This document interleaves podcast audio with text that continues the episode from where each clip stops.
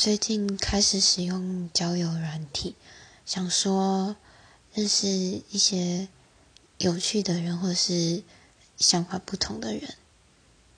嗯，也发现一些蛮有趣的事情，像是有些人可能第一句话会说“嗨，你好”，然后就啪嗒啪嗒问了一大堆问题，你也不知道到底要回答哪一个。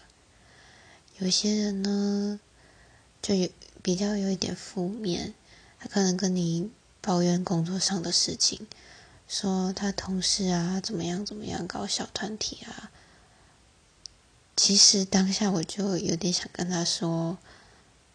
既然你在那边工作这么不开心，这么辛苦，那为什么没有想过要换工作呢？说不定换个环境对你来说心情会更好，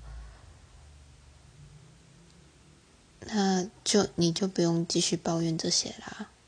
当然，也是有一些人蛮正向的，他会跟你分享他最近生活上遇到的事情，或是分享他喜欢的音乐。他去过哪边旅游？我觉得这些都蛮好的。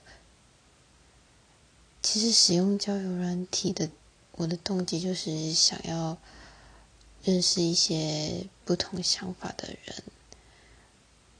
而且我觉得使用交友软体，如果你是比较正面的动机想法的话，我觉得也没有什么不好。那当然还使用。那当然，使用交友软体的时候，你还是要小心，不要 随便就嗯约出去见面的。嗯